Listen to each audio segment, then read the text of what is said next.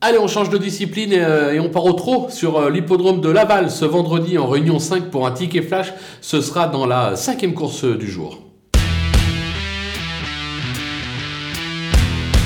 Dans cette épreuve, on va suivre le numéro 16, Éternel Delo, qui n'a pas été ridicule euh, lors de sa rentrée. Le cheval est monté en condition sur cette euh, sortie. Il sera déféré des antérieurs pour l'occasion. On a fait appel à Eric Raffin, qui semble assez confiant. La course est ouverte. Ils sont nombreux à pouvoir pétendre euh, au podium. Mais je pense qu'avec une course limpide, il est tout à fait en droit d'ambitionner une victoire. Pourquoi pas? Raison pour laquelle on va le tenter gagnant et placé.